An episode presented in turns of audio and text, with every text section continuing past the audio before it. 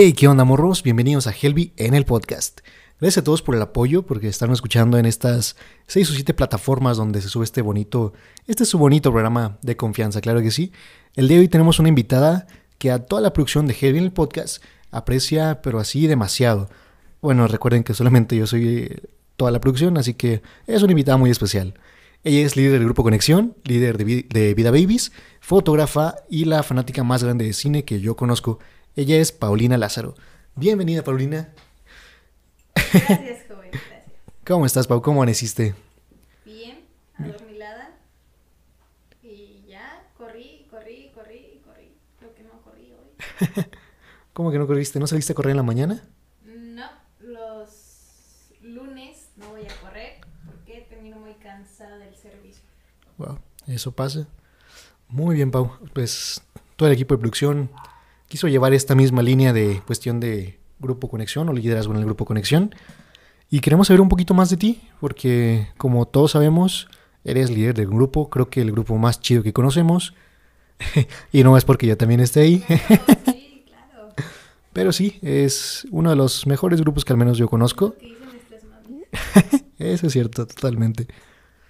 Muy bien, Pau. Queremos que empezar con una pregunta que creo es bastante fácil de responder. Creo que alguna vez te la hiciste frente al espejo. No creo. Ok, empecemos. ¿Quién es Paulina Lázaro? Es pregunta de primaria. Cuéntanos, ¿qué eres? Ah, soy Paulina Lázaro Morales. Ah, tengo 20 años, casi 21. Ah, me encanta la fotografía. Me encanta, me encanta tomar fotos. Ah, me encanta ver películas. eh, series, pero más películas. Soy súper fan de Stranger Things. Wow. Ah, me encantan los juegos del hambre. Em, ¿Qué más hago? Ah, ¿Estudias? Ah, voy a ¿Trabajas? inglés Ok. y espero que mi trabajo sea la fotografía. Yeah, muy bien. Ah, ¿Cómo describirías a la Paulina de hace cinco años? Ah, caray. ¿Hace cinco años cuántos tienen? Eh. ¿15? Su. Iba llegando a la iglesia otra vez. Wow. Ok, Yo- ok. Porque yo crecí en la iglesia, en más vida. Eh, eh, voy ahí desde que tengo como 3, 4 años. Ok. Y pasé pues etapas buenas, pero luego llegó la bendita pubertad y me alejé, pero luego eh, regresé otra vez gracias a mi hermano y fue hace, eso cuando Ah. tenía 15 años, acaba de cumplir 15 años. Entonces era un desastre básicamente. Ok. Ah, entonces, dices que fuiste un desastre por ahí de los 15. Ajá, toda mi pubertad. Ok. ah, nos gustaría que nos contaras cómo es que fue tu época de secundaria y prepa. ¡Ah, qué gacho! no, no manches. Ah, pues, como dije, yo iba a la iglesia y básicamente mi infancia la resumiría, bueno, la última parte de mi infancia la resumiría en una gran amistad con Dios. Wow. Él realmente era mi mejor amigo, pero pues llegó la pubertad y me empecé a alejar, alejar, alejar, alejar. Y la secundaria pues fue un rollo totalmente cambiante de mi vida.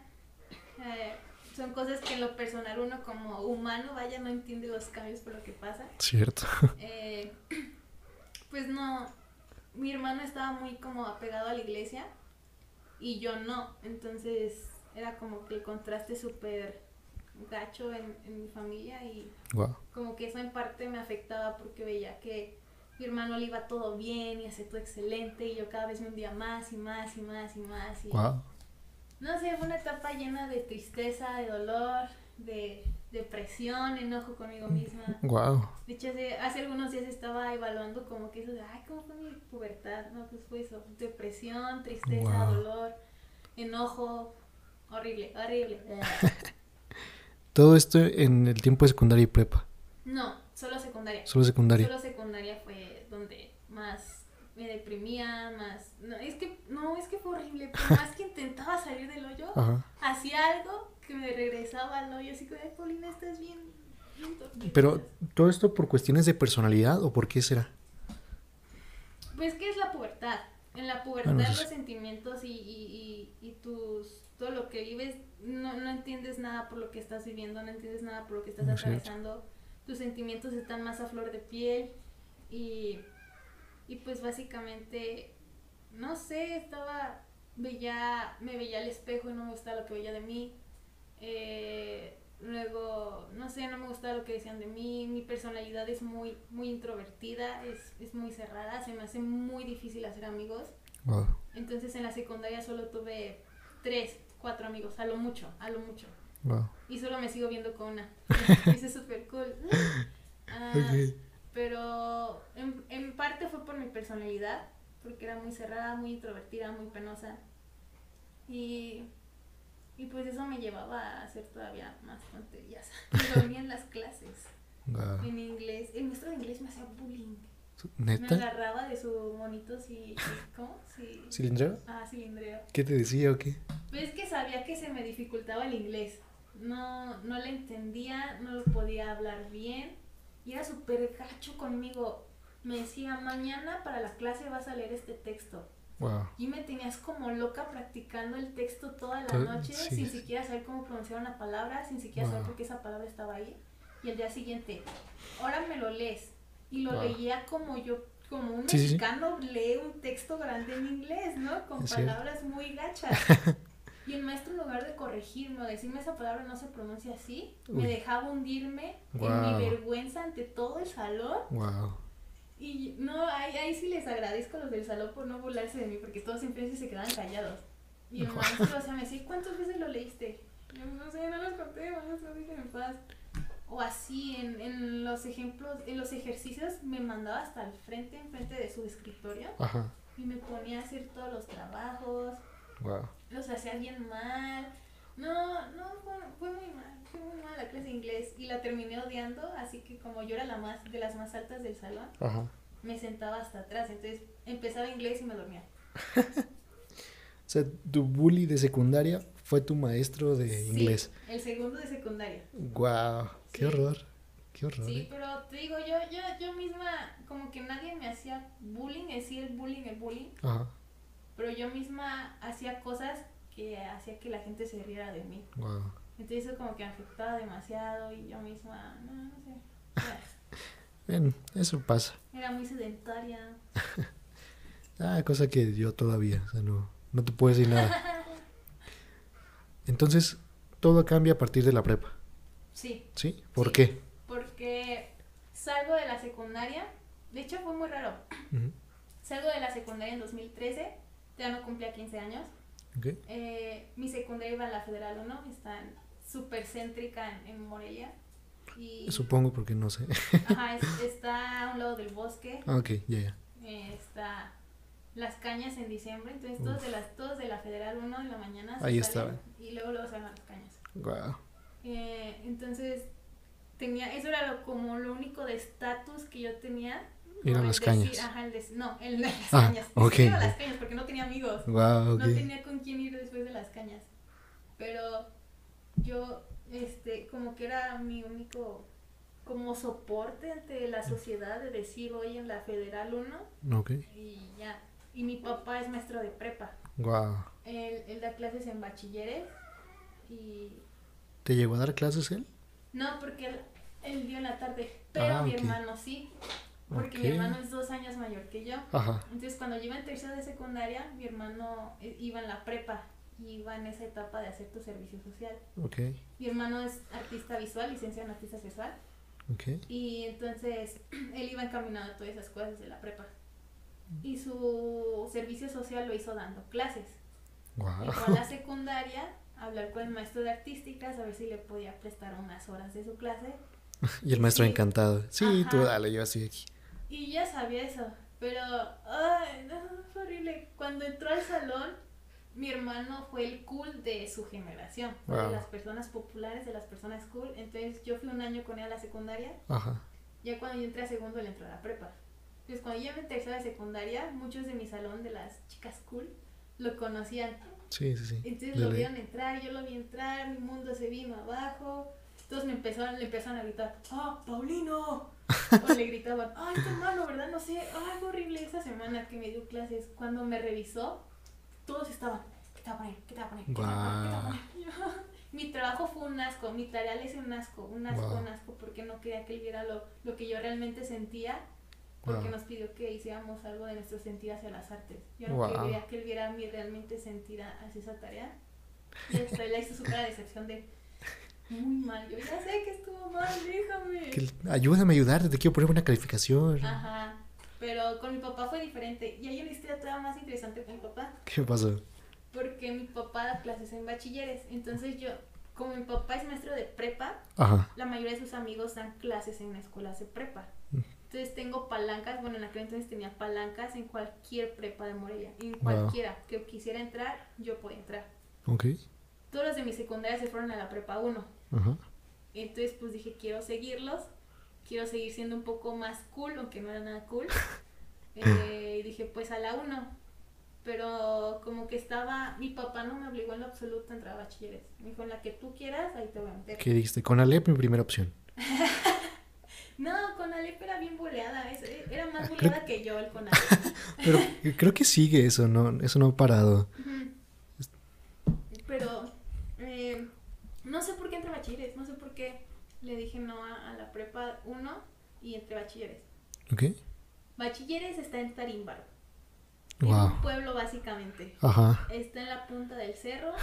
Todos los que van, bueno, la mayoría de los que van ahí escuchan banda, reggaetón, Wow. bachata, eh, no sé, me, me terminó de hundir como que yo misma era, Paulina, pudiste haber entrado a la prepa 1, ¿por qué te fuiste a ese rancho? Wow. Y como que eso me entró más en depresión. O sea, yo, yo veo mi pasado y digo, si realmente Dios no, no hubiera entrado en mi vida en ese entonces, yo sí hubiera dado el gatazo ahí. Wow. Porque mi vida se fue de mal en peor, odiaba aún más mi vida, odiaba aún más mi cuerpo, odiaba aún más mi familia, odiaba aún más todo, todo, como que todo Explotó ahí. Ajá. Y para diciembre, bueno, para esas fechas, pues ya tenía 15 años, ya había pasado un semestre de prepa. ¿Tuviste fiesta de 15 años o no? No, ¿No? odio las fiestas de 15 años. ¿Qué, qué te hicieron de especial o no te hicieron nada? Es que como soy muy introvertida y penosa, no me gusta llamar la atención. Ok. Entonces desde niña que iba a las fiestas de mis primas, conocidas, se me hacía muy ridículo todo. Es para mí es una boda para un adolescente. Es cierto. Bailas con el padrino, bailas con el papá, te hacen un vestido que solo usas y ves una vez en tu vida, Totalmente. partes un pastel enorme, Sí. tus papás tiran la casa por la ventana. es básicamente te estás casando de joven, ¿no? Ajá, es cierto. Y no, nunca me gustaron y siempre me decían, vas a ver que cuando cumplas 14 años Sí. vas a querer tu fiesta y así ya no te lo voy a hacer. Ya, pues, te voy a decir a los 14 años que quiero fiesta para que aún no, no me la hagas. Wow. Entonces como que mi mamá la mentalicé. Me dijo, no, pues ya sé que vamos a querer 15 años, entonces ¿qué quieres que te haga? Wow. Y la opción de ir a Disneyland estaba muy lejos. Chale. Entonces pues le dije, pues llévenme a Six Flags. Me fui con mis primos, mis papás, mi hermano y fue un día cool. Voy a volver a ir en diciembre. Yeah, qué buena onda. Eh, pero para ese entonces yo pasé primero de semestre y eso es súper coordinadísimo, por Dios, súper coordinadísimo. Porque en la prepa 1 todos se llevaban extras, era de ley llevarse de extras. Wow. Y yo no me llevé ningún extra, entonces tuve como un mes de vacaciones Súper. para febrero, casi todo febrero fue como del pasas de primer semestre a segundo Segundo sem- semestre ah. y tienes como ese tiempo en el que los que reprobaron que hagan extras y así. Y sí. Entonces mis papás eh, viajaban cada fin de semana y me llevaban con ellos porque era un desastre, un desastre de persona, era un desastre de persona. Wow. Mi hermano se quedaba porque tenía que hacer su grupo conexión, tenía que estar en kids, tenía muchas actividades en la iglesia y no podía irse constantemente. Entonces ese era un fin de semana de puente. Wow. Empezaba desde viernes y terminaba creo que hasta el martes, lunes, una cosa así. Súper. Y mi hermano me dijo, ándale, quédate, te llevo a tal y a tal lugar y bla, bla, bla, bla. Y él siempre me insinuaba que fuera, en aquel entonces se llamaban células. Ok. Y, le- y siempre me insinuaba que entrara a una célula. Y decía, no, que no, no quiero, ¿para qué? No, X. Y ese fin de semana fue súper extraño porque le dije, me dijo mi hermano, pregúntale a mi mamá si te da permiso. Y yo, "Ah, ni de chiste me va a dar permiso". y me dijo, pues si quieres. Y yo, Wow. ah, sí quiero. y Wow. me quedé. Y ese viernes fuimos a parar el teléfono. Te me acuerdo que fuimos a parar el teléfono porque me iba caminando desde el teléfono hasta el centro. Wow. Y me seguía metiendo estirada de la célula. Dije, ay, sí, hombre, Simón, ya voy, lo que quieras, ya aquí. Ya estamos aquí, ni modo que me regrese. Ajá, le mandó un mensaje a, a, una, a una personita Ajá. y esa persona en media hora le contesta. Ah, me dice que sí, te espera mañana. ¿Y mañana? ¿Ya? ¿Tan rápido? No. Wow. No, no me pega. Y yo para ese entonces era todavía más introvertida y todavía más penosa, así, gacho, en exceso. Ok. La persona más introvertida y penosa que existía en el mundo era yo hace cinco años. Ok. Y fui al grupo, me dio colitis nerviosa Ok. de tantos nervios que tenía, pero conocí a una de las personas más importantes de mi vida que me encaminó y me fue llevando hasta donde estoy ahora. Muy bien. Entonces el primer año de prepa, yo lo veo así, como que Dios tiró toda la pared así horrible. Wow, destrozada total. Ajá. Quitó todo escombro, quitó todo polvo. Para segundo año de prepa dijo, pues vamos a entrarle duro a la mano de obra. Y como que empezó a construir otra vez esa pared, haciendo detalles, cosas. Ajá. Y para tercer año de prepa fue el mejor año de toda mi vida escolar, de toda mi vida. Hice increíbles amistades. Sin darme cuenta terminé siendo popular porque me hablaba Wow. con todos los del salón, me hablaba con los maestros súper bien. Les daban buenas reseñas los maestros a mi papá de que era muy buena estudiante, muy, muy callada, porque soy muy callada y muy seria. Ok. Entonces, ese es un tip que siempre les doy a los jóvenes que no quieren hacer nada en clase. Es como si no quieres hacer nada, si te da igual la materia, si se te dificulta, entra a todas las clases, siempre mantente callada y respetuosa ante el maestro. Y aunque no hagas ninguna tarea, ellos te van a tener mi- misericordia o piedad, porque ven que entras a sus clases y que haces un mínimo esfuerzo de hacer la tarea. Así es como yo pasé mi secundaria. Wow. Ok. Sí, Qué entonces- buen consejo. Ajá, entonces, sí, o sea, en, en la secundaria una amiga me dijo, tú nunca te has llevado ninguna al extra, ¿verdad? Y yo, no. Dice, y nunca haces tareas, ¿verdad? Y yo, no. ¿Y cómo le haces? Y yo, pues quién sabe. Porque siempre que había relajo en el salón, de la, pensaban de todos menos de ti, porque tú siempre estabas cierto. callado sin decir nada. Entonces fácil la. Y, y no te decían de, Paulina, ¿quién empezó? Sí, ¿Sí? una Ah, sí. vez hizo una revolución en el salón en la secundaria y Wow. me mandaron llamar a mí y otras dos que siempre eran las calladas. Ok. Y esa vez sí tuve algo de, de culpa. Es como, mm, no sé, no vi nada. ¿Quién Ajá, sabe? Yo, no, yo me salí, quién sabe. Estaba en el baño. eh, no, yo no fui. ¿Qué onda? Ok. Ay, platiqué de más. Ya se acabó el podcast, ya me voy. Aún falta como tres temas por ver. Vamos en el primero. Uy, Muy bien. Entonces, ¿a, a qué edad consideras el cristianismo como una convicción propia? mm. No creo que sea una cuestión de edad, simplemente de madurez. Ok. Porque, bueno, mi pubertad fue un desastre total. Ajá. Época de 11 a 15 años fue un desastre total. En la cual, pues simplemente no era lo suficiente madura como para tomar decisiones sabias, tener una convicción propia. Ok. Pero hoy en día, de las personas, de las amistades que más aprecio, son quinceañeros Bueno, cierto. y son muy maduros y tienen convicciones muy firmes que dices, no manches, si hubiera pensado a esa edad, me hubiera ahorrado muchas cosas. Pero aún así no cambia el pasado, no lo cambia en absoluto. No, eso es, es muy bueno, ¿eh? Es bueno saberlo. Ajá. Pero yo siento que es solo simplemente cuestión de, de madurez y de qué tan dispuesto estás tú a realmente dar ese paso de madurez, porque al ser maduro le estás diciendo adiós a tu infancia.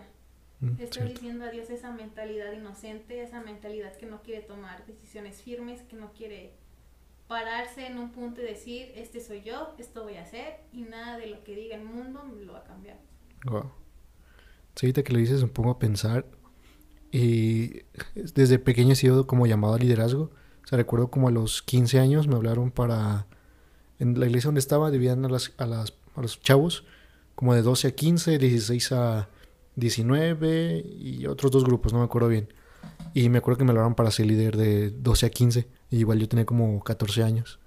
Entonces me doy cuenta que si o sea, Dios te va hablando y hasta que decides como tener esa madurez es que pues inicia todo. Sí, porque Dios no te obliga. Tú simplemente cuando le dices, pues vas, pues vas. Vas. Te Sí, total. gordo en tobogán. Sí, totalmente. Oye, cuéntanos un poco más de lo que haces fuera de la iglesia. Dices que te gusta mucho la fotografía. Cuéntanos un poquito sobre eso. Simón, ah, pues tomo Muy bien, a cre- personas. creo que es parte de la fotografía, ¿cierto? Ah, fotos, fotos. Ajá, fue, fue un show porque hace una semana le fue a hacer una sesión a una amiga Ah, y pues comencé a subir sus fotos en, en mi Instagram y, todo, y la- las fotos de Instagram las comparto con, con Facebook porque pues tías o, sí. o amigos no tienen Instagram y pues para que las chequen, ¿no? Pues sí, básicamente tías. Eh, y ya me habían antes comentado en fotos de, ay, mi sesión para cuándo. Pero en esta se dejaron venir como en gorda tobogán. ok, ¿por qué? ¿Y por qué a mí no me hace sesión? Falto yo. Falto también yo. Ah, pues también a mí también hazme una de una vez. Wow. Y pues vas, o sea, a mí me encanta tomar fotos. Ok. Y eso me sirve de práctica. La primera sesión que fotos fue, fue un asco. Pero el chiste es practicar y practicar y practicar y practicar. Entonces, pues yo lo agarro como plus de que me encanta tomar fotos. Me encanta, Ok. me encanta, me encanta, me encanta. Lo agarro como práctica. Y pues fotos para Instagram. Es cierto, vayan con Pau y una sesión súper perroncísima va a salir. Ahora, siguiendo esto de la fotografía, ¿cómo es que inició este amor por la fotografía? ¿Y cuál es el fin que tienes o qué es lo que piensas hacer con esto de la fotografía? Mm, Pues siempre fue una persona muy despreocupada de su futuro. Eh. Cuando iba en la primaria era, no manches, si apenas paso la primaria, ¿cómo voy a pasar la secundaria? O así. Y entonces nunca me visualicé en un futuro siendo algo. Y ese fue como que mayor estrés, porque veía que todos iban planeando su futuro. Yo quiero hacer esto de grande, yo quiero hacer esto, aquello, el otro. Y, y yo así como, de, yo ya nada más quiero pasar la secundaria. Ok, Y sí. eso me empezaba a frustrar más llegando a la prepa.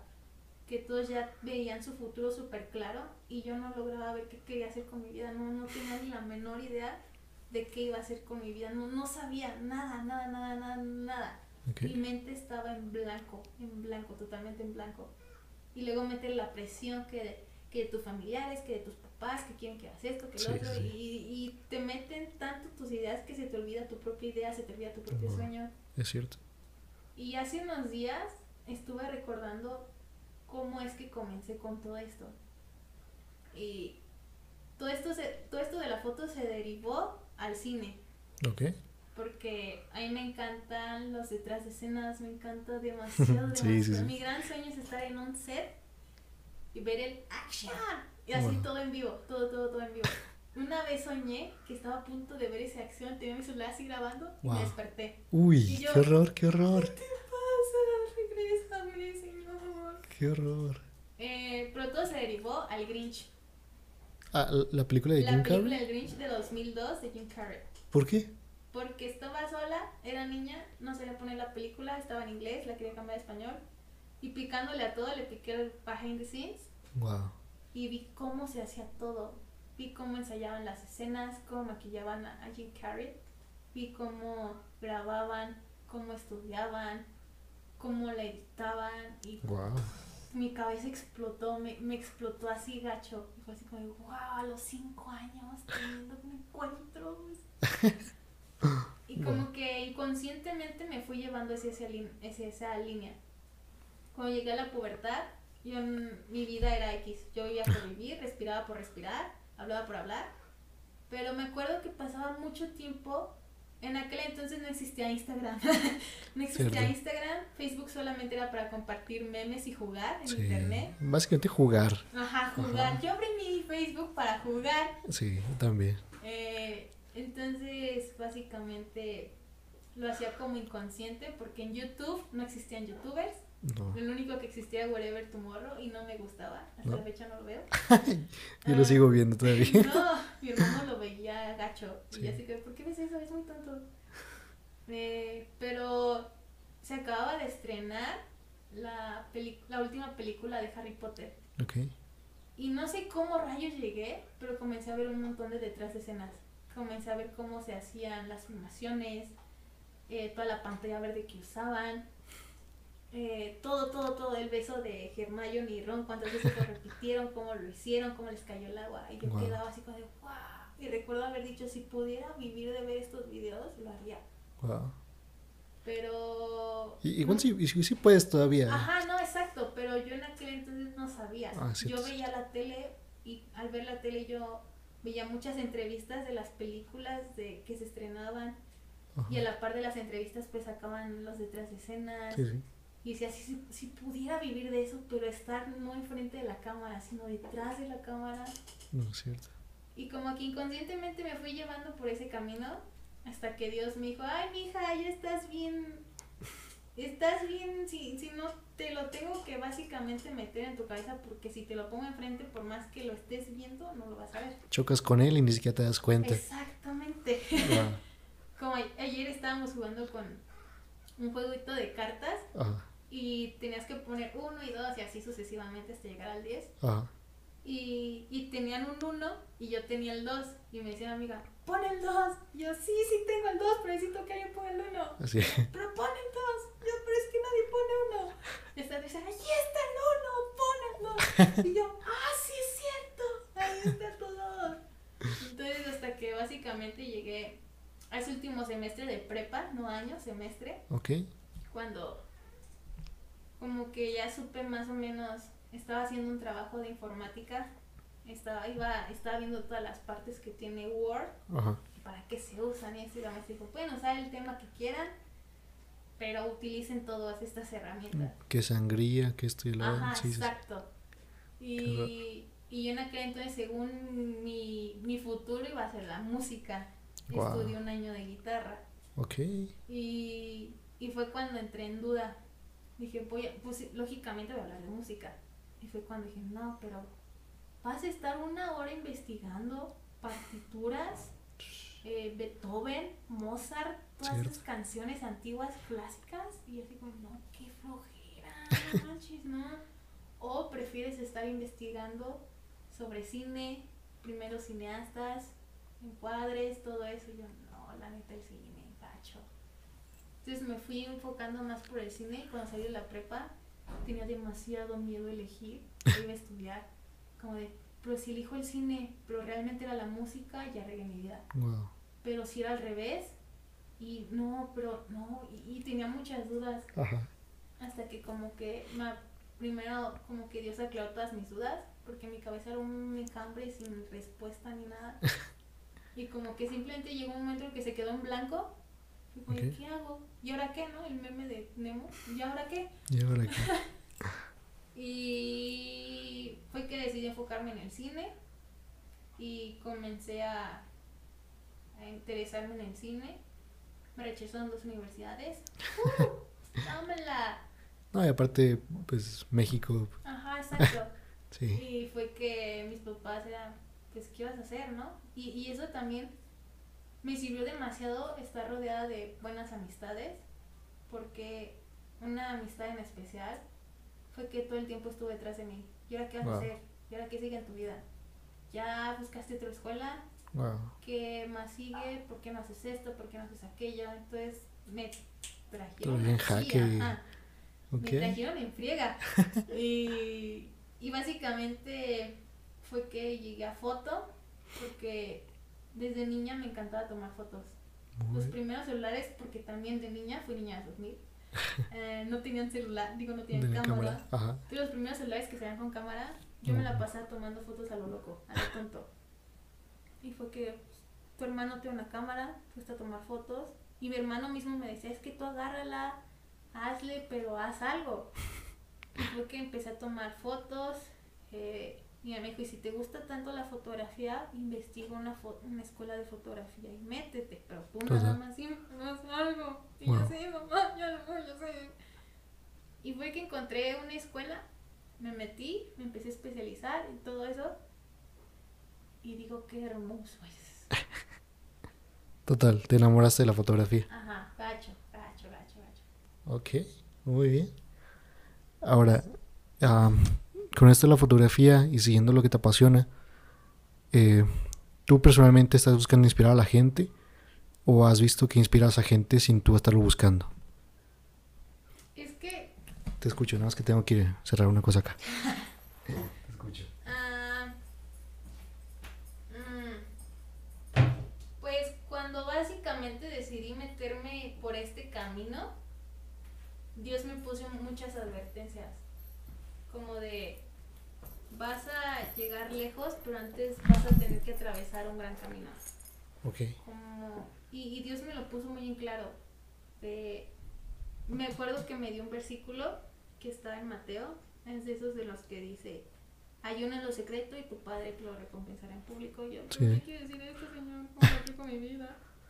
Y básicamente fue como de, haz todo para que me agrade a mí y yo me encargaré de que le, que le agrade a las personas. Wow. Entonces me dijo, si vas a hacer películas, no las hagas con una mentalidad de ganar un Oscar, con una Wow. mentalidad de estar nominada a tal cosa, con una mentalidad de que el mundo te aplauda. No lo hagas con eso, sino hazla con la mentalidad de que primero me agrade a mí y yo me voy a encargar de que a todo el mundo le encante tu trabajo. Entonces, eso es lo que hago con las fotos. Es como siempre que voy a tomar fotos, trabajo con esta parte del egocentrismo Wow. de Señor, ayúdame a hacerlo de forma humilde eh, y simplemente disfrutar el momento, no dejarme llevar por él. Ay, pero es que si hago esta toma, les va a gustar a más personas y bla, bla, bla, bla, bla, bla, y, y enfocarme tanto en el mundo que se me olvide lo que yo quiero. Wow. Es como, ayúdame simplemente a disfrutarlo y, y lo que decía el pastor Andrés hace unas semanas en una, una prédica que le preguntaba a Lucas, ¿no? De su hijo, de qué era lo que quería llegar a hacer con, Mm, con la cierto. música. Y él dijo totalmente algo súper acertado que yo venía trabajando en mi vida, es como el, lo que sea que haga, pero hacerlo para Dios. Wow. Total. Entonces, tomo fotos porque me encantan, pero no sé, como que está, sé que es imposible, pero como que vean algo en esas fotos. O sea, si yo subo una foto a Instagram y de la nada me llegan 8 me gustas así en segundos, 12 Ajá. me gustas en segundos, que sea no porque yo tuve un buen enfoque, sino porque Dios, no sé, puso creatividad en mí, X, Ok. o porque simplemente lo disfruté, lo hice de forma humilde, sin querer buscar fama. Wow. Entonces, mientras que yo haga enfocada, se cayó algo. Se cayó una de las tres grabadoras que tenemos aquí. Esas de los ochentas, Sí, que si no, no se graba este episodio. Que ya lleva dos horas. Ah, pero no, lo, lo hago básicamente con esa mentalidad de haz que le agrade a Dios, no al mundo. Y Dios se encargará de que le agrade a todos. Ok. Ahora, ahorita agregando o agarrando eso que dices. Ah, Bueno, básicamente, vamos a entrar al tema de iglesia. no se fue cómo enlazarlo. Perdón, no vueltas para hablar. No, Yo no soy. No. No, ya arruiné tu podcast. vamos bien, vamos bien. A la quiebra. Vamos bien. Hay gente que. Bueno, o sea, yo personalmente, cada vez que hablo contigo, me llevo algo que me pone a pensar muchísimo. Y creo que eh, me pone a pensar para bien, no así como de, ay, le estoy regando, voy para abajo. No, o Ah, sea. esta niña no sabe qué habla, déjale, doy un cachetadón. No, o sea, sí, me inspira, entonces ah, el plan es traer a la gente que, que me inspire. No, no sé, si tuviera la oportunidad de traer, no sé, algún famoso, preferiría, ¿Qué famoso te gustaría traer? fíjate que no me gustaría traer ningún famoso, al menos ahorita no. Ahorita prefiero como traer gente que, que me he sentado con esa persona a tomar un café o algo así. Pero así un sueño guajiro, que así como, wow, me encantaría entrevistar a esta persona. Mm. Fútbol americano, actor o. No, americano no, porque los que sigo hablan inglés y no soy muy bueno en inglés. Pero imaginándote que sabes hablar inglés. No, aún así no. Yo creo que la persona que me gustaría traer sería como Alex Fernández. Fue, fue el chavo este estando pero, humilde hogar. que era mi humilde hogar. Porque fue como que la más inspiración. Bueno, sí, el que me inspiró más para hacer el podcast. Por su sentido del humor, por cómo hace las cosas, la excelencia que le quiere meter a todo. Entonces, si pudiera traerlo, Y lo básicamente no se ve reflejado. No, aquí tenemos. Perdón. No, vamos bien. Pero entrando al tema de iglesia, tú sirves en Vida Babies. ¿Cómo es servir con bebés? O sea, ¿cómo, sí, sí, sí. ¿Cómo es estar con los bebés sirviendo en una iglesia? Es bien loco, ¿Por qué? porque usualmente nadie quiere servir con bebés. Yo no quiero servir con bebés. Ajá, porque luego, luego se vienen a la mente esas cosas de, ay no, cambiarlo, lloran, gritan, Sí, comen popo. feo. Eh, y el, hace, hace un, no me acuerdo si fue hace como dos meses, fui al campus de León, me llevaron por parte de Vida Kids. Wow. Y estuvimos platicando con un chavo de los que se encarga ahí de la parte de kids. Y nos decía que trabajar con niños es la forma más humilde que puedas hacer. Porque Wow. un niño nunca te va a criticar, un niño no te va a juzgar, un niño va a estar ahí porque quiere estar ahí. Wow. Un niño va a platicar contigo porque quiere platicar contigo. Él no se va a fijar en apariencias, no se va a fijar en nada, así que no tienes que aparentar nada frente a los niños, porque Wow. a ellos no les interesa en lo más mínimo qué pantalón te pusiste, qué blusa Cierto. te pusiste, cómo está tu cabello, cómo hablas, él no le va a importar en lo más mínimo. Entonces básicamente es servir sin apariencias es como, wow, qué loco, sí es cierto, como cinco años y nunca había visto eso. Este Ok. compa lleva como dos y ya lo vio, le cayó la revelación. Señor, Wow. háblame. Pero no sé, está bien loco. Ok. Pero es muy cool. ¿Sí? Ujú. Uy, no sé, yo estuve sirviendo bastante tiempo con kids, eh, específicamente niños de 4 o 5 años. Y no sé, o sea, estuvo chido, aprendí mucho, pero no es algo que voluntariamente me gustaría volver a hacer. Esa es la cuestión. Nadie lo quiere hacer de forma voluntaria. Es cierto.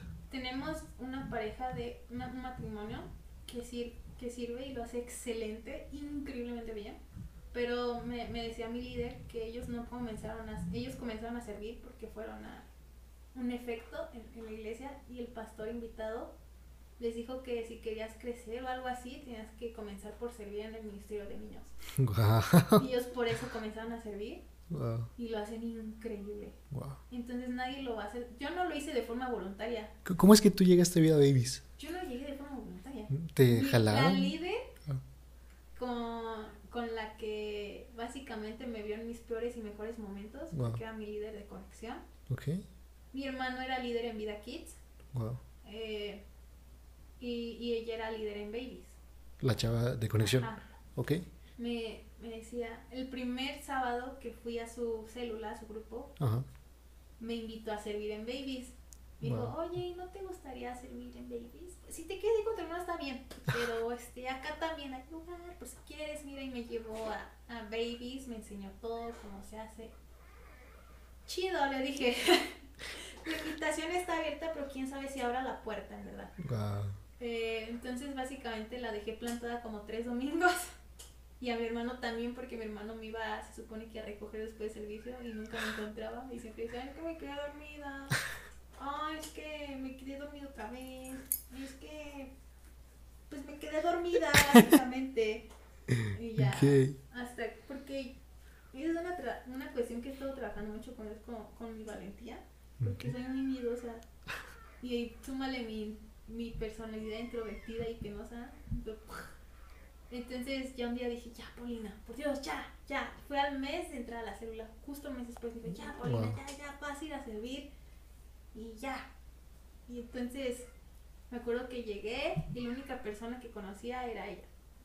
La líder de mi grupo. Entonces elegiste a la chava que llevas conociendo un mes que a tu hermano.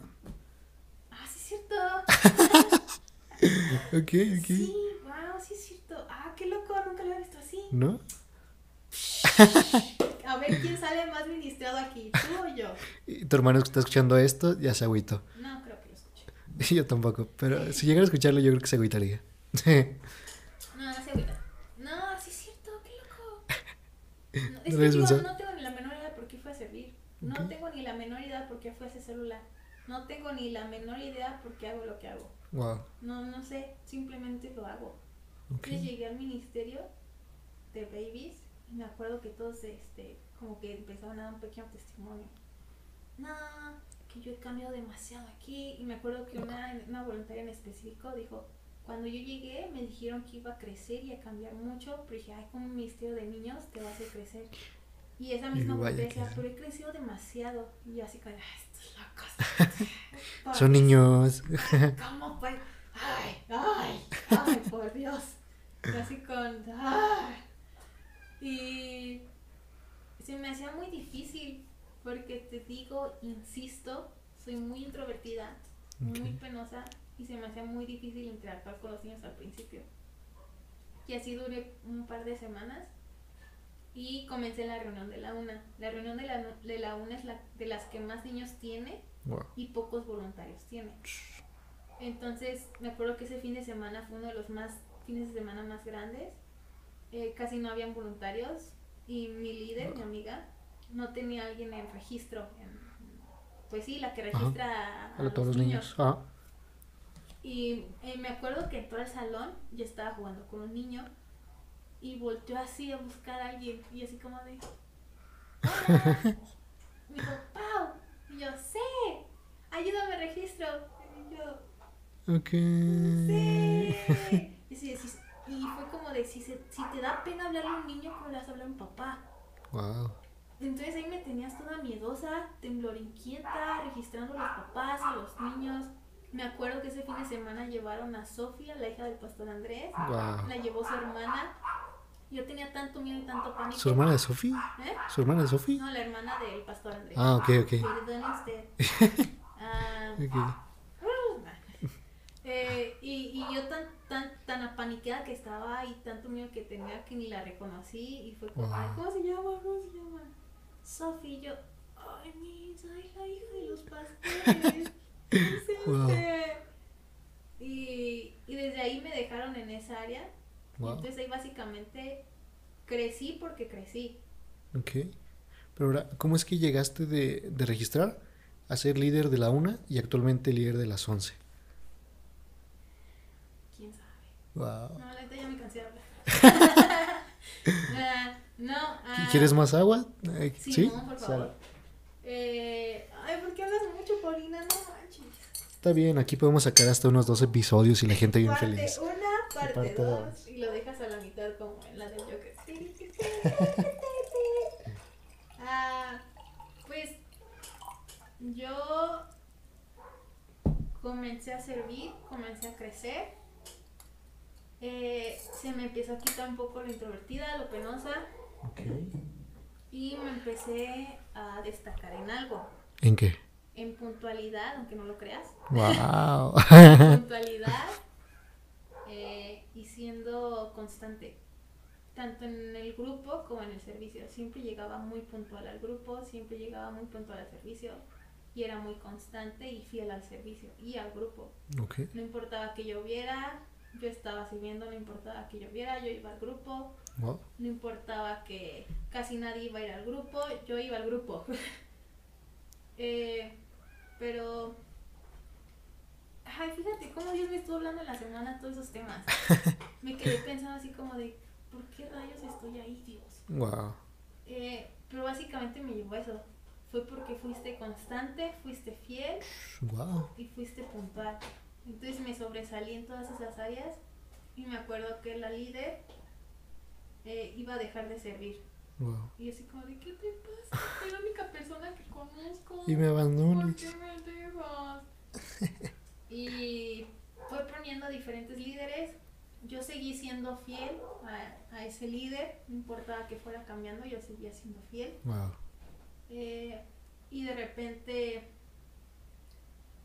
mm, no me acuerdo cómo fueron las etapas. Ah, solo me acuerdo que Baby, ay, me llegó otra, bueno, ya X. Ah, de repente fue pasando el tiempo, fueron pasando los años, eh, los líderes fueron cambiando, yendo y viniendo. Wow. Yo estaba ahí la Mai Wazowski. y de repente llegó como que una época en la que tenía que haber un líder de área, de prekinder, general prekinder, Ujú. y porque la que estaba en prekinder se tenía que bajar a Cunero, porque son zonas separadas. Cunero tiene su propio como encargado, su máster, ja, Ok. Prekinder tiene su propio Yoda. Y en general, Vida Babies Reunión 1 tiene aparte otro líder, que Ok. liderea al de Prekinder y Cunero. Wow. Entonces el de Cunero se iba a bajar a, digo el de Prekinder se iba a bajar a Cunero y había dos personas, dos candidatos. Y, y me dijeron, no, pues rífatela. Te aventaron. ¿Tú, tú estás aquí? Dale. Ajá, no, pero me dijeron junto con ella. Ah, Y dije, ok. ah, pues va, nos echamos. Mi mentalidad era liderar las juntas el domingo. Wow. Y luego ella me dijo, ¿qué te parece si le hacemos domingo y domingo? Y yo, Mm. "Ah". Pero ese domingo y domingo se fue despareciendo. Dice mi primo, se fue despareciendo. me equivoqué, pero bien hecho, bien hecho. Eh, y básicamente yo me quedé liderando pre-kinder. Y menos del año me dijeron que si quería liderar todo, Todo babies de la una, reunión Wow. una. Y así como de, ¿por qué yo? ¿Qué no están viendo el trabajo que estoy haciendo? ¿Sí están viendo cómo lo hago? Eh, entonces no tenía ni un año cuando me pasaron a la reunión de la una. Y de la una, pues ahí seguí siendo fiel, seguí siendo constante, líder tras líder. Y platicaron conmigo y me dijeron es que necesitamos un líder bien a las 11, porque la que es como coordinadora general de babies, Se va. ah, no, este, era la coordinadora general de babies, Ah, ok. es, pero también capitaneaba la, la reunión de las Mm. 11. Y Ah. dices que no estoy al 100 en el equipo, necesito alguien que esté al 100. Ok. Necesito alguien que conozca al equipo, necesito un líder ahí. Sí, Y sí. me lo propusieron y fue que me cambiaron a la reunión de las 11 y otra amiga está en la reunión de la 1.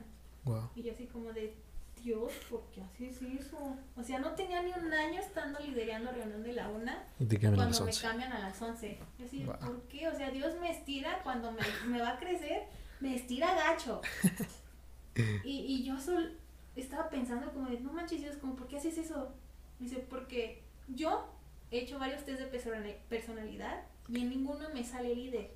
En Wow. ninguno. También en los test de dones, Ajá. en ninguno me sale líder. Pero sí Wow. me sale servicio. Wow. En el de don me sale servicio y en el test de personalidad es el que sigue al líder. Wow. Entonces, Dios me dijo básicamente eso, porque tú, porque fuiste fiel, fuiste constante y allí estuviste siéndole fiel al líder, sirviéndole al líder. Wow. Y me acuerdo que, porque vi muchos líderes pasar, Sí, muchos sí. líderes yéndose, yo así como de haciéndole preguntas de, así en mi mente existencial, es cómo llegan al punto de querer ya no servir, qué es Wow. lo que pasa en sus vidas que los orilla a dejar el servicio. Y yo tenía miedo porque ya llevo, sirvo en Vida Iris desde el 2015. Wow. Cuatro años ya. Ajá. Casi cinco, en febrero se cumplen cinco. Wow. Y, y yo tenía miedo como de, va a llegar a cierto punto de mi vida en el que ya no voy a estar ahí, Ajá. pero ¿cómo voy a, cómo voy a saber que, que pues es lo correcto dejar el servicio? Wow. Entonces como que Dios me estaba llevando a todas esas áreas. Yo no fui la que quiso ser líder en prekinder, simplemente me pusieron porque Ajá. era de las más constantes y que más tiempo tenía. Yo no quise ser líder general de la reunión de la UNA, pero era de las voluntarias más constantes y fieles al servicio. Wow. O sea, yo- no buscaron a la persona que más madera tenía para líder, buscaron a la persona más fiel y más constante y que más Guau. llevaba en el servicio y que más sabía del servicio. Wow. Entonces, básicamente, Dios es quien me ha estado moviendo y cambiando. Y ahora estoy tranquila sabiendo que si va a llegar el punto en el que voy a dejar de servir en babies, va a ser porque Dios me va a dejar de... me va a mover a otro lado. Wow. Entonces, yo no tengo manera de, de líder, pero no la tengo, pero sí de servicio. Entonces, si no tengo ese don de liderazgo, voy a usar mi don de servicio y lo voy a hacer excelente. Tan excelente que va a parecer un don de liderazgo. Wow. Yo nunca había pensado eso en que servicio iba de la mano con liderazgo, aunque pues sí es... O sea, mismo Jesús dijo que aquel que quiere estar primero tiene que estar abajo, Es lo que sirviendo a todos. Uso lo que tengo en mi mano, joven. Si tu don es de enseñanza, pues hazlo Pues excelente en la enseñanza, vas a ser fiel, vas a ser constante y vas a llegar a la cima. Porque pues tú no buscas la cima, la, cima te busca a ti. Es cierto, de alguna manera extraña llega. Pero ahora, dices que no tienes madera de líder, ¿no? pero también eres líder de un grupo conexión. ¿Qué, ¿Crees que va ligado con las cuestiones de servicio? No, no sé. ¿Quién sabe? Ah, cuando yo primero empecé liderando el grupo y después en Babies. Ok. En el grupo yo le huí una vez porque me dijeron vas a ser líder Sí, sí, sí. y yo dije, ah, sí, Simón, chido, me la rifo. Nunca hice nada de líder. Sí, sí me acuerdo. Una vez Mane estaba hablando con él y me dijo, no, pues es que ya le dije a la Pau, pero pues no hizo nada, nada más me dijo que sí. Y el vato bien agüitadillo. No, Sí. nunca hacía nada. Entonces también llegué a otra conclusión, platicando en mi mente, divagando con Dios, como siempre hago, no soy loca, perdón, eh, de que si tú quieres ser líder, pero Dios no quiere que tú seas un líder, o no es tu tiempo de ser líder, Wow. por más que la juegues, o no vas a ser líder, o vas a ser un líder mal hecho. Wow. Entonces, si Dios quiere que tú seas un líder, como le hagas, le huyas cuantas veces quieras, Él te va a poner de líder. Como, Wow. como dicen Salmos, tú tiras el dado de la forma que quieras, pero Dios decide cómo cae. ¿Cuál es el resultado? Entonces, eso llegó a mi conclusión como de Dios quería que yo fuera líder. Le oí y le hice como quise. Tal vez no tengo madera de líder. Pero si Dios lo dice, es porque Él te va a dar las herramientas, es porque Él te va a capa- capacitar, te va a dar la sabiduría. Y de un triplay va a hacer un roble. Qué loco. ¿Crees que... Dices que primero fue el líder del grupo Conexión y después líder de Babies, ¿verdad? ¿Crees que liderar chavos de entre 15 a 24 años te ha ayudado algo para liderar a tus voluntarios? Absolutamente sí. ¿Sí?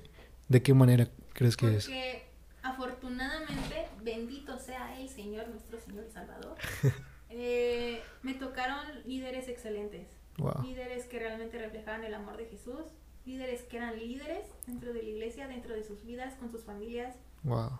Y esa persona que te digo que fue mi primer líder, me llevó de la mano, no me soltó hasta que no estaba lista como para caminar por mí sola por Wow. mí misma. Y esa líder me enseñó demasiado. Ah, gracias a lo que yo veía que ella hacía, yo lo comencé a hacer. Porque digo, yo no soy líder, yo no sé cómo ser un líder. Entonces yo comencé a aplicar lo que ella aplicaba. Yo veía que ella me mandaba mensajes personales en mi semana, que se preocupaba no por mi asistencia en el grupo, sino por mi vida. Wow. Se preocupaba por mi escuela, por lo que hacía en ese momento. Veía que se preocupaba por cada persona que iba en el grupo, que me acuerdo que había veces en las que solo había en el grupo yo y otra chava y ya. Wow. Y ella no se agüitaba, ella daba el grupo y, y lo daba increíble. Entonces, con cada cosa que yo hacía, lo hacía pensando cómo lo haría ella, cómo lo haría ella. Wow. Entonces ella me mostró una parte de Jesús que yo nunca conocía. Y así fue como fue aplicando todo. Entonces dije, ok, ella me mandaba mensajes personales. Es hora de mandar mensajes personales, ¿cómo lo voy a hacer? Entonces me acuerdo que mandaba mensaje, córrele, córrele, salte de WhatsApp, métete otra cosa, porque daba pena que me contestara. Entonces, y luego le mandé el WhatsApp, ¿cómo lo mando? Ah, ¿cómo me lo mandaba ella? Ok, Paulina, no, así no se llama. Ok. Y ahí Wow. te tenías copiando todo lo que hacía ella conmigo, yo lo Wow. comencé a hacer con los demás chavos. Ok. Y cuando me pusieron en vida babies, los voluntarios son más o menos de la edad. Uh, súper. Y comencé a hacer lo mismo, mandar mensajes personales, involucrarme en lo que hacían ellos y no ser un líder con ellos, sino ser un amigo. Wow. Porque a veces es difícil buscar al líder, pero es más fácil buscar a tu amigo. Sí, sí, sí, totalmente. Entonces, es como de no trates de imponer liderazgo de, ah, soy tu líder y vas a hacer lo que hago y, y- y así. Y esto y lo otro. Ajá, sino simplemente es su amigo, echa coto con ellos, Wow. Muéstrales tu vulnerabilidad, que no que seas, sí, que seas líder no significa que no te vas a caer, que te vas a raspar. Sí, sí, sí. Justamente eso que estás diciendo, yo tengo una pregunta. Ah, ¿tienes algo que te ayude a no agüitarte frente a, al estar al frente de todos estos chavos? Porque quieras o no, te desgasta.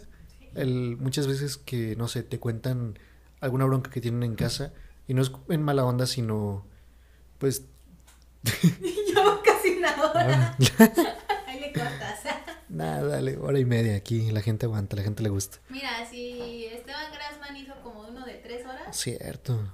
ya, aguántense. Bueno, no somos Esteban Grassman, pero por ahí vamos. No tenemos el público, solo me ve mi mamá. Ni siquiera mi mamá me, me escucha en esto. Pero sí, Ok.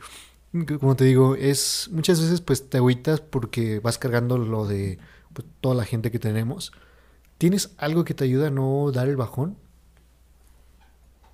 mm, ¿Algo? Sí, o sea, no sé, como algún tipo de ritual que tengas como de... eh, no, nada místico, sino, no sé, llegar a tu cuarto, encerrarte. mi cuarto. Un- unos cilantros ahí ya. Pico pala y pum, pum, pum. No, o sea, de llegar y, no sé, encerrarte toda una hora y orar o algo así. Mm, hubo una etapa en mi vida en la que estaba atravesando por muchas cosas difíciles personales, sentimentales, como Ok. que Dios estaba haciendo una limpia. y en lo Ok. personal no me sentía bien. En, en lo de liderazgo sentí que lo estaba haciendo fatal. Sí, y, y, y cada vez que iba, no lo iba con un corazón totalmente dispuesto. No, no sé, no estaba al 100. Ajá. Y como que en cierta parte Dios me llamó la atención. Porque Wow. veía que el equipo tampoco estaba al 100. Wow. Los líderes de áreas tampoco estaban al 100. Y fue como de Paulina, eres la líder y algo estás haciendo mal.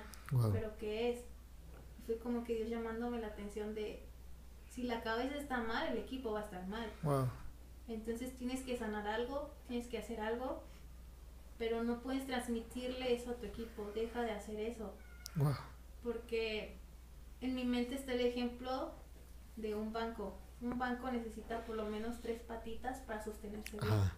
Pensé que hablabas de. No, un banco eso es de sentarte. Ah, Una ok, ya. silla, pues. Ok, sí, sí. Una silla necesita por lo menos cuatro patitas para Sí. sostenerse bien. Si tiene una, se va a caer. Si tiene dos, se va, se va a tambalear, pero lo más probable es que se va a caer. Ajá. Si tiene tres, te vas a sentar, pero no vas a estar muy seguro al sentarte. Ajá. Si tiene cuatro, ya te vas a sentar más a gusto. Y así, si le vas agregando más, más Mm. Agustín te vas a sentar. Total. Y si una de esas patas se empieza, no sé, ponle que es de madera la silla. Si una de esas patas empieza a tener como polilla, Ajá.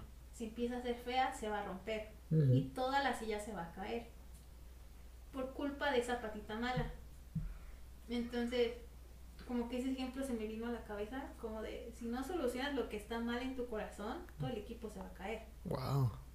Entonces como que fue una llamada de atención de Dios como de deja lo que tienes tú personalmente en el lugar sagrado Wow. y cuando vengas a servirme, sírveme con otra perspectiva. Puede sonar egoísta incluso, como de en tu vida diaria es un asco tal vez, pero ya en el servicio, ay sí amigo, vamos a dar lo mejor que tenemos, ¿no? Hola, príncipe. Hola, princesa. Hola cabrón, ¿cómo estás? Y en tu cuarto ya sabes, no es con mi vida. No, pero como que ahí fue donde aprendí a separar Wow. todas mis cargas aparte e ir al servicio con otras cargas. Ok. No sé, sí, no sé.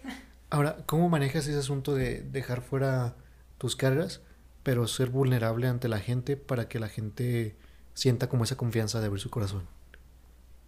¿Abren su corazón? Sí. Ah, Bueno, ha- hablemos de grupo conexión, porque no sé si en Babies la gente se te acerque y te pide algún consejo o algo así. ah, es que me acaban de cambiar de porque Bueno, es cierto. apenas los conozco. Hablemos de grupo conexión. Ah, pues es que yo en lo personal, cuando voy a tener un tiempo con Dios, es en las noches. Ok. Y leo, eh, pongo musiquita, todo chill, todo a gusto, prendo incienso. Ah, no es cierto. Ah, y ahí es como que donde voy a mi taller, ¿no? Voy al taller, como dice Alex, Alexis Campos, Campos, voy ajá. al taller del, al taller del maestro, vengo. Eh, y ahí es como arreglo asuntos que tengo con Dios Wow. leo la Biblia y no me acuerdo dónde estaba escuchando, creo que fue el pastor que dijo la semana pasada, bueno, este domingo que pasó. Pastor Andrés, que estaba contando como cómo más o menos estar en tu lugar secreto. Sé si. Y cada vez que leo algo chido en, en- en la Biblia, me quedo como un rato, ah, esto está bien chido, ¿qué puedo escribir en la Biblia? Porque soy de esas losers nerds que rayan su Biblia con plumones de colores y escriben algo bonito a un lado. Entonces, Así cada pasa vez yo que también. un versículo impactante, es como, a ver, Paulina, concéntrate. Dios te está diciendo algo. ¿Qué te está diciendo? Enfócate. Y a veces Dios me habla a través de versículos, me da ejemplos. Yo, X, Sí, sí. me habla y como que va puliendo mi corazón, va puliendo mis sentimientos, mis emociones. Y como que ahí termino de arreglar esos asuntos. Y no sé, como que si te cortas, te cortas una vez y esperas hasta que esa herida sane. Y hasta que más o menos está sana, le quitas el parchecito, la cintita, para que le dé aire, se oxigene, cicatrice chido. Porque dije enfermera. Ajá, la enfermera. Y luego, ¿qué pasa si te vuelves a cortar? Ya tienes dos cortadas. Sí. Entonces, mientras la una está cicatrizando, la otra ya terminó de cicatrizar. Y ya le puedes decir a tu amigo, ah, mira, me corté para que ya no lo hagas. Ok. Entonces, no sé, como que así lo veo, como que Dios va tratando asuntos en mi vida, en mi corazón. Y hasta que no estoy lista, como para hablarlo con alguien, Ok. o, o lo hablo con alguien, o alguien con ese asunto similar, viene a mi vida. Wow. Y porque a- así me preparo, no me siento como en las películas. Como, ah, es el tráiler de la nueva, de- de- de- del nuevo testa, no, ¿cómo que? Del nuevo... Uy, ¿qué será? Ah, Eh, ay, vas a cortar toda esa parte. es posible. Tal No vez no. ¿Cómo se llama?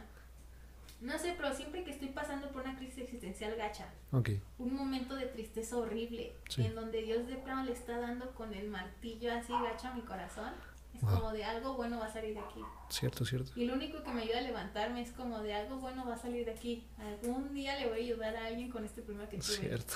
Algún día, algún día, tal vez no hoy, tal vez no mañana, tal vez en 50 años, pero algún día. Entonces ya cuando finalmente atravesé por todo ese desierto y ya la tormenta se aplacó, como de, ah, creo que ya estoy chida Wow. para la siguiente semana, vamos a darle con todo, señor. Sí, sí.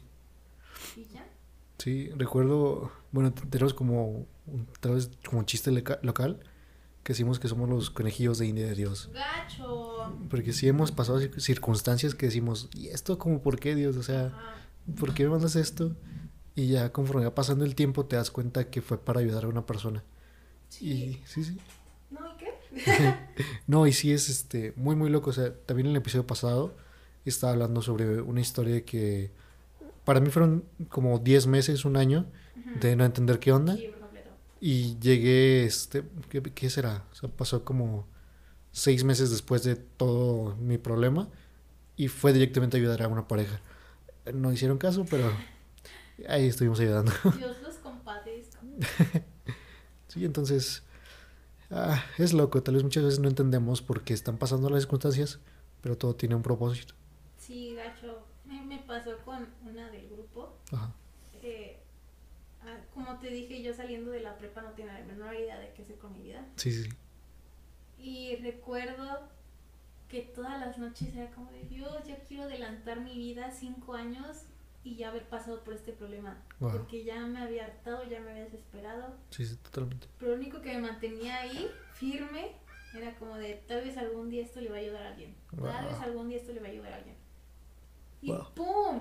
Como tres, dos años después, esta chava del grupo tiene más o menos los mismos problemas. Es como de, Wow. Y lo, y lo que le dije hace mucho fue, Juan, no cometas mi error, no cometas mi error, no te vayas por mi camino. O sea, tú Wow. asesórate, tú a esto, tú aquello, tú el otro. Y no sé si me puso atención, no sé si le ayudó, Lo sabremos en diciembre cuando salga. Ajá, exacto. Eh, pero así me pasa.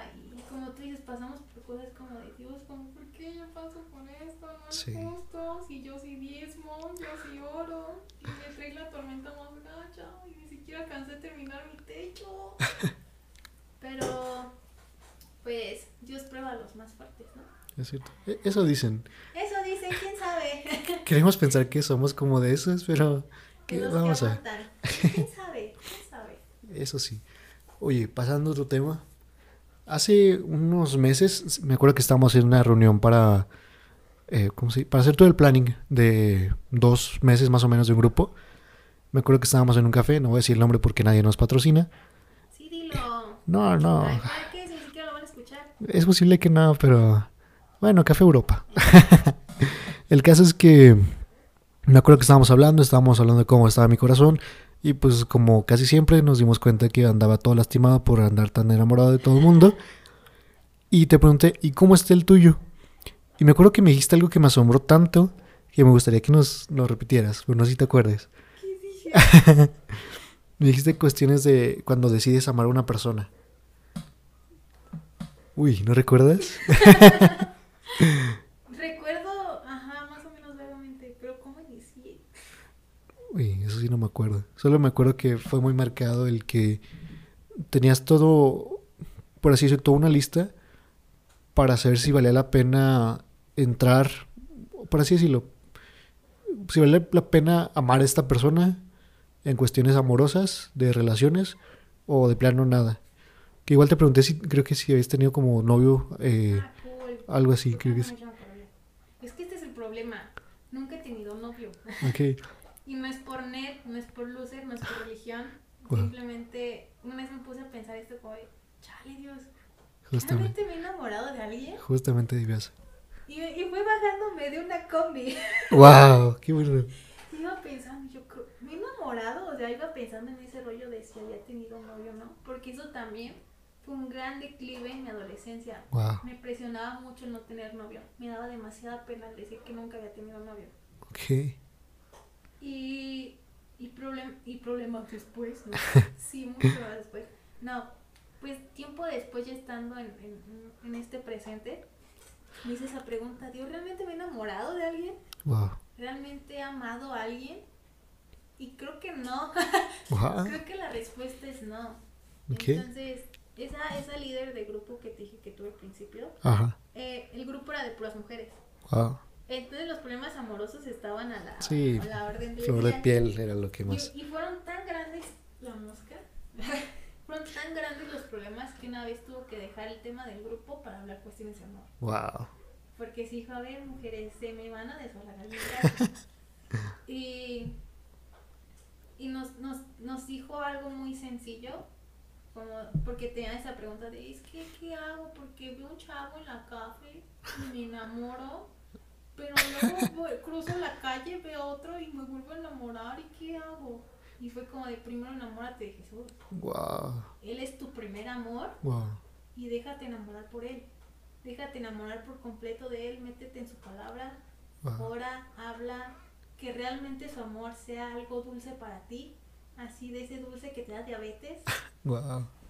Y fue como de, claro, o sea, Jesús es la máxima expresión de amor. Totalmente. Dios nos ama incansablemente. Estoy leyendo La esperanza jamás. Ay, qué lindo. Eh, conoce el amor ideal. Eh, y Jesús fue eso, ese, ese amor. El Ajá. amor más puro que puedas conocer en este mundo, o por lo menos lo que yo he conocido, es el amor de Jesús. Totalmente concuerdo con eso. Y, y me dijo, nos dijo, enamórense de Jesús. Y ya cuando se hayan enamorado lo suficiente de Él, ya no les va a pasar eso. Lo van a comparar como de, le decía a una amiga, eh, como, eh, ¿cómo sabes que, que esa persona pues te gusta? No, sé, digo, lo estoy hablando de un punto de vista súper escéptico que nunca ha tenido un novio, nunca se ha enamorado más que de Jesús. Y, y era como de comparar tu amor, ¿sabes? Si ves a un chavo o una chava que te gusta y es como de, ¿realmente me gusta? No me gusta. Compara lo que sientes con Jesús. ¡Wow! O sea, compara ese, ese amor que sientes con Él. Es como Wow. de... Porque, claro, va a haber personas que te muevan el tapete, porque hay personas muy bellas en el mundo. Sí, concuerdo. Pero cuando te mueven más allá del tapete, pues simplemente compáralo con el amor que Jesús te ha demostrado, con el amor que Jesús te ha dado, y checa si vale la pena Entraron. entrarle o no. ¡Wow! Es cierto, justamente a eso quería llegar. Porque. Después de hora y media, llegamos al grano. No, no, no. No era lo principal. Lo principal es liderazgo. Y creo que nos llevamos unas joyitas, pero impresionantes. Que Ay, ya. eh, tal vez esas partes las voy, a, las voy a recortar y subir aparte. Sí, Porque sí son muy, muy chidas. Y sí, cuestiones de relaciones. ah, creo que está muy chido y es algo que nos sirve bastante. Y ya para, para ir concluyendo este, este pequeño tema que hemos tenido. pequeño. Me imagino un grande. Ah, apenas va una hora diez, vamos bien. Queremos saber qué es lo que le espera a Paulina en el futuro. Ah, quién sabe. ¿No tienes algún proyecto, algo que te gustaría hacer? ¿Algún sueño que, que dices, esto lo quiero cumplir sí o sí? Tengo sueños, ¿Cómo cuál? pero todavía son sueños privados, Dios. y Uy, ok, perfecto, perfecto. Ah, es que como te digo, nunca, soy una persona que nunca piensa más allá en su futuro. Ok, Cuando iba en la prepa, la maestra nos pidió hacer un collage con cosas de nuestro futuro. Y yo pensé a de aquí a cinco años. y la maestra me regañó así cuando Guau. piensas casar o algo yo. ¿qué, qué le importa? No sé, maestra, no sé, es que es de la presión que te impone el Sí, mundo, t- que total. no me gusta. Es Por ejemplo, eso del novio es como de, si voy a tener novio bien y si no también. Sí. Tengo con Jesús y ya, hombre. O, o mi carrera, cosas así, son como, yo pienso de aquí a cinco años, de aquí a un año, de aquí a mañana. Sí, sí, sí. Y mi sueño ahorita sería como meterme de lleno en la foto, Wow. saber hacer chido. Porque ahorita, ahorita voy para eso, es como de, si vas a hacer algo, hazlo excelente. Porque ese es mi problema. Muchos, a veces es el problema como más común entre las personas, entre los jóvenes, que solo buscan estudiar algo por dinero. No es cierto. Solo buscan estudiar algo por tener un título. Y es como de, por eso tienes malos, por eso tienes malos doctores, por eso Oh. tienes malas enfermeras, por eso tienes malos maestros. Porque lo que hacen no fue su sueño. Lo que siempre se quedaron con el sueño frustrado. Siempre Wow. tienen ese sueño frustrado, ese futuro truncado. Simplemente por no seguir su sueño y seguir la voz del mundo. Y es como de, si haces lo que te apasiona, vas a ser un doctor excelente. Mi Totalmente. mamá es un gran ejemplo de esos. Mi mamá es enfermera. Ajá. Les va horrible a las enfermeras. Mi mamá es enfermera de noche, su turno es en la noche. Uy. Ahorita se fue a trabajar. Wow. Llega, se viste, friega para checar, entra a las 8 y se supone que es de 8 de la noche a 8 de la mañana. Ok. Y llega cansadísima, llega molida, todo el día está parada, está en friega de aquí para allá, hacer todo lo que los doctores no quieren hacer. Sí. A veces llega de que le llegan vagabundos, los Wow. tiene que bañar, agusanados, Wow. personas con piernas amputadas, balaseados, porque trabaja en Guanajuato, la cosa está horrible allá. Wow. Sí. Pero siempre dice, si volvería a nacer, volvería a ser enfermera. Wow. Le pagan una miserable de, una cosa miserable de sueldo, Ajá. Las prestaciones son muy pocas, su aguinaldo es una nada, Wow. todo, o sea, le va, es horrible. Sí, sí, sí. Pero ella ama ser enfermera. Wow. Y porque ama ser enfermera, lo hace de forma excelente y trata a las personas de forma excelente. Y yo realmente cada noche oro para que ella realmente pueda reflejar ese rostro de Jesús, porque tiene contacto con muchas personas. Y mi mamá le ha tocado la sorpresa de encontrarse con personas que conocen de Dios. Entonces puede tener una plática más o menos con esas personas. Sí. O muchos pacientes regresan y le regalan cosas a mi mamá Wow. o todos prefieren a mi mamá de enfermera, porque lo que hace le gusta, lo que hace es su sueño y lo hace de forma excelente. Entonces, si tienes una enfermera que nada más estudió enfermería por tener algo X, pues lo va a hacer de, ga- desganada, lo va a hacer todo feo. Y ese clásico es que las enfermeras son bien malas. Mi mamá no es mala, amigos. Mi mamá no es Wow. mala. Vayan con mi mamá. Ajá, por eso tienes maestros que me enseñan chido. Cierto. Entonces, mi sueño ahorita es foto. Ese es mi sueño de ahorita. Foto, enfocarme en foto, ser excelente en fotografía, ser excelente en edición. Eh, hay una fotógrafa que se llama Ana Hop que la distingue en sus contrastes gachos. Ok. La, si va a exponer una foto, la expone tanto, pero no demasiado como para no estar sobreexpuesta. Wow. Si la va a sobreexponer, la sobreexpone tanto, pero no tanto como para estar tan oscura. Wow. Entonces estamos platicando de ella y decía que para hacer eso tienes que conocer primero bien las leyes de la fotografía Total. para romperlas. Cierto, cierto. Entonces ahorita estoy enfocando en conocer bien las leyes de la fotografía para si quiero poderlas romper Wow. y hacerlo excelente, hacerlo chido. Y ya cuando me especialice en foto, si Dios me quiere llevar por un río de cine, pues irme por el cine. Mi sueño es como de Dios y no me quieres en cine tan siquiera tú llámame a hacer una película, ándale". Sí, sí, sí. No, yo creo que sí va a pasar porque, no sé, siento que Dios es tan bueno que a veces te... Aunque no sea lo que te vayas a dedicar, te da chance de hacer cosas. Como de, no te voy a dar ese pastel, pero te doy una rebanada. cierto. Y, y está muy chido, se disfruta bastante, la neta. Ya por último, ¿dónde podemos ver tu trabajo? Las fotos que tomas, todo aquello de lo que nos hablas. Mi, Instagram, Porque soy influencer. soy influencer, o Soy millennial. Instagramer, aunque no subo, aunque mis historias son muy tontas. Perdón, subo mucho de vida Things. Total, total. Eh, pues Paulina Lázaro. Arroba Paulina. Lázaro. Lázaro como el que resucitó. Guau, ok, muy bien. Entonces ahí te pueden contactar para sesiones de fotos y toda esa onda. ¿O qué onda? Mm, ay, quién sabe. Sí, ¿Qué pues, que te en manden DM. Pues tengo mis fotos, pero para contacto, ve hasta mi descripción. Wow. chido. Bambi. No, no, no soy profesional, no tengo el equipo super pro, Ah, pero con lo que tienes. con lo que, con lo que Wow. tengo se pueden hacer cosas chidas. Totalmente. Sí, yo, yo creo que ya dándose la vuelta por tu Insta van a ver. Eso es lo chido de la escuela de foto que entré.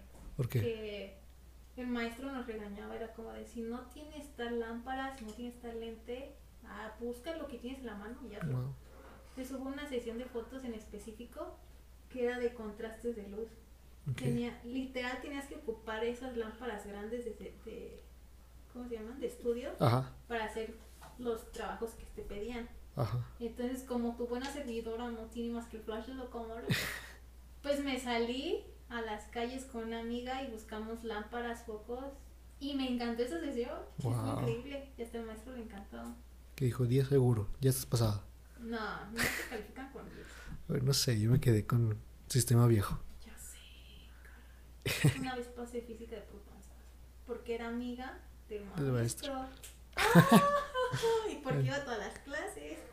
¿Y por qué estabas callada y no haces relajo? No, física me iba horrible del asco. Wow. Y el maestro nos decía, ya, para terminar, yo voy a acabar, ya sé algo demasiado, perdón. Es que nunca me sacan.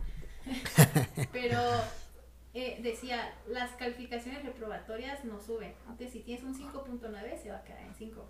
Entonces, yo no me acuerdo si tenía un 5.6 o 5.7. Wow. El maestro era compita de mi papá. Ajá. Yo hacía como que hacía un trabajo, ¿verdad? Cada vez que explicaba, ah, sí, Simón, maestro, le entendí chido, déjelo hago, lo ahorita en corto se lo hago. Nunca hacía nada, nunca lo entendía. Wow. En el examen saqué, tío, no me acuerdo si tenía 5.6, y una cosa así, y estaba diciéndose las calificaciones, y con mis amigas fue como de, ya vale, chetos, me la llevé al extra, no me va a graduar. Y le dije, eh, maestro, eh, ¿y si tengo 5.7, ah, esa sube o repruebo? Y dice, no, yo creo que sí, tú, tú sí pasas, sí, no te preocupes. Y yo, Wow. ¡Boom, compas! ¡Boom! Que entrar todos los días a la clase sin hacer nada no valía, tómenla. Bueno, yo sí reprobé la prepa y también entraba a todas las clases. No, pero es que hacerte el interesado. Ah, bueno, eso sí, es yo y sí. dormirte a la clase y otra cosa es entrar, Sí, sí, hacerte cierto. el interesado y como que haces uno que otro trabajo. No, yo sí iba a hacer relajo el último semestre, entonces pues no. bueno, pues muchas gracias por estar aquí. Gracias porque hariste el tiempo en tu agenda súper ocupada que tienes. Ay, ¿cuál me iba a dormir? Bueno, bueno. ah, gracias por tu sabiduría. Gracias porque pues decidiste decir que sí a esta bonita experiencia. Y esperamos en un momento más adelante pues tenerte aquí nuevamente con algún otro tema. Mm, ya lo voy a resumir más. No se preocupen, voy a resumir. Bueno, para la próxima te digo, voy a practicar en mi cuarto frente al espejo y ya.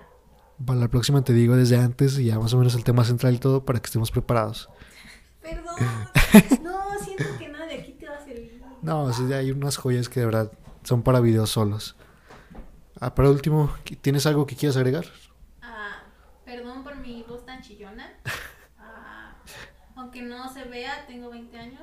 Los que marcan a la Eh, casa. Hablando de eso de ver, se supone que la cámara estaba grabando, pero creo que dejó de grabar. Ah, chido. Qué bueno, porque. Sí, sí, eh, escuché de repente, escuché un sonidito que fue muy... Ya me aburrí. Era la intención. Lo he intentado, pero el celular no quiere ser compatible con la... Con tu voz, cálmate, con tu voz. Es posible. Es posible. Lo veremos. Si, si esta cosa no se grabó nada, ya me voy a retirar del video y van a ser puro audio. Porque siempre... ¿qué onda con tu en vivo? Duró como un minuto, dos minutos. Ah, no, duró... ¿Cuánto duró? No, como... Así duró como 20 minutos. No, ¿cuál? A mí me pareció de un minuto. Ah, no, es el que subía a Instagram TV. Ah, está, pero yo no estaba, estaba en la calle, joven. Ah, pues es para que... Bueno, sí es cierto. Ya la próxima semana haremos otro. No, perdón por mi voz. Los del teléfono siempre marcan me dicen, ¿hay algún mayor de edad en casa? Y yo, Caray. Mamá no está. Bye. ah, sí. Y mi mamá sí, es que sí, sí tienes voz de niña cuando hablas. Perdón por mis cuerdas vocales no desarrolladas. Nah, perdón. Ah, creo que fue un episodio bastante bueno que la gente va a escuchar varias veces, que va a guardar y poner en favoritos. Pues bueno, hasta aquí el capítulo, el capítulo de hoy. Creo que fue una bonita experiencia y nos escuchamos la próxima. Ah, no es cierto, este viernes. Este viernes tenemos nuevo tema. Eh, ahí veremos qué me invento mañana. Y pues bueno, Bye.